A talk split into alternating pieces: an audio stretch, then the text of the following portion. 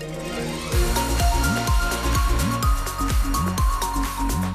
Le journal Sarah Saltiel-Arago, bonsoir. Bonsoir Aurore, bonsoir à tous. Alors on attend le retour de la neige et du verglas hein, cette nuit en Normandie. La Manche est en vigilance orange dès 22h ce soir et jusqu'à 3h du matin demain. Les prévisions météo font notamment craindre des pluies verglaçantes, phénomène très dangereux pour les automobilistes. Bison futé appelle à la plus grande prudence. Et dans les communes, on l'assure, tout est prévu, explique le maire de Coutances, Jean-Dominique Bourdin. La ville est équipée, hein. on est prêt à faire face à ce type d'événements climatiques un peu rigoureux. Euh, bien évidemment, on a un œil toujours sur la météo, sur les prévisions. Il y a une astreinte, on organise euh, effectivement euh, la veille hivernale pour que on puisse réagir de manière correcte en fonction de ce qui va se passer. On prévoit effectivement de, de mobiliser, s'il le faut, des moyens supplémentaires. Tout est organisé sur le papier et puis au moment venu, on déclenche ou on déclenche pas. On a ce qu'il faut. En selle En selle, enfin voilà, on est, on est préparé. On a une lame, on a différents engins. Pour, euh, effectivement, l'enjeu, c'est de nettoyer les, rues de la ville, de la commune, bien évidemment, pour que toute la vie puisse continuer, euh, même s'il y a un épisode de verglas, s'il y a de la neige. Le dernier épisode neigeux, ça s'était plutôt bien passé? Oui, pour moi, je pense que ça s'est bien passé. On circulait assez facilement euh, dans les rues, en voiture. Alors, c'était peut-être un peu plus folklorique pour les piétons sur les trottoirs, mais globalement, ça s'est bien passé. Le maire de Coutances, Jean-Dominique Bourdin, au micro de Lucie Malgré tout, la région joue la prudence. Les bus scolaires du réseau nomade ne circuleront pas demain. Et puis, les poids lourds de plus de 7 tonnes 5 sont interdits à la circulation dès 20h ce soir et jusqu'à 6h demain matin. Pour toutes les infos en temps réel sur vos conditions de circulation demain, rendez-vous dès 6h du matin sur France Bleu Cotentin. Les huîtres de Grand Camézy et Géfos-Fontenay bientôt de retour sur les étals. La préfecture lève aujourd'hui les mesures d'interdiction prises pendant les fêtes après la découverte d'une bactérie, un norovirus aussi détecté dans certains parcs nord de Saint-Valahougue.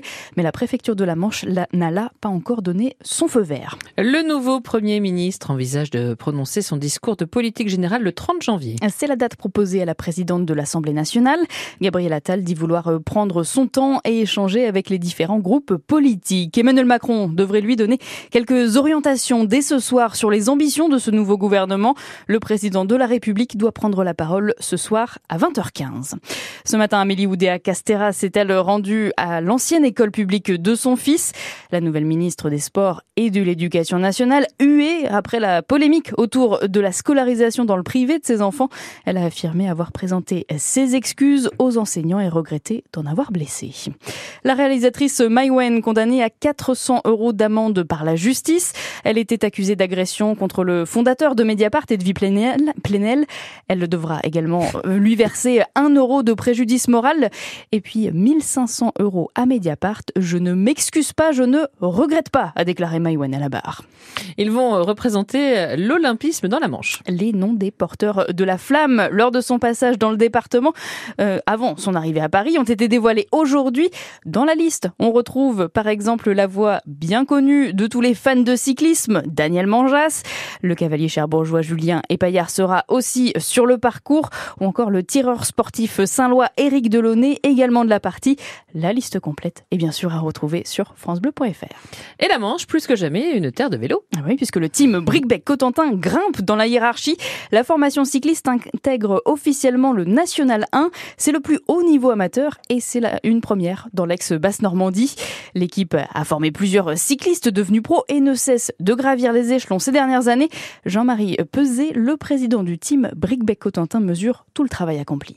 C'est la récompense de tant d'années de travail, d'investissement. Et puis, euh, ma foi, une N1, euh, il n'y a pas de précédent en Basse-Normandie. quoi. L'ascension été rapide. Il y a eu des bons coureurs. Il y a toujours des bons coureurs euh, dans le club. Hein. Tout le monde a en tête Benoît Cosnefroy qui était chez nous en 2014. C'était tout jeune coureur.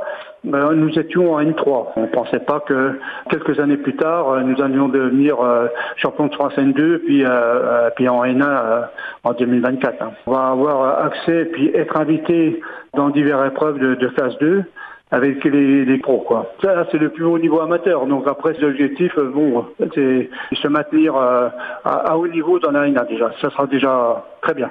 Allez, on reste sur le vélo avec Anthony de la Place. Le coureur vallonnier entame sa dernière saison au plus haut niveau, 15e année chez les pros, et il participe à partir d'aujourd'hui au Tour Down Under en Australie. C'est jusqu'à dimanche. Et puis pour finir ce journal, on rappelle l'information principale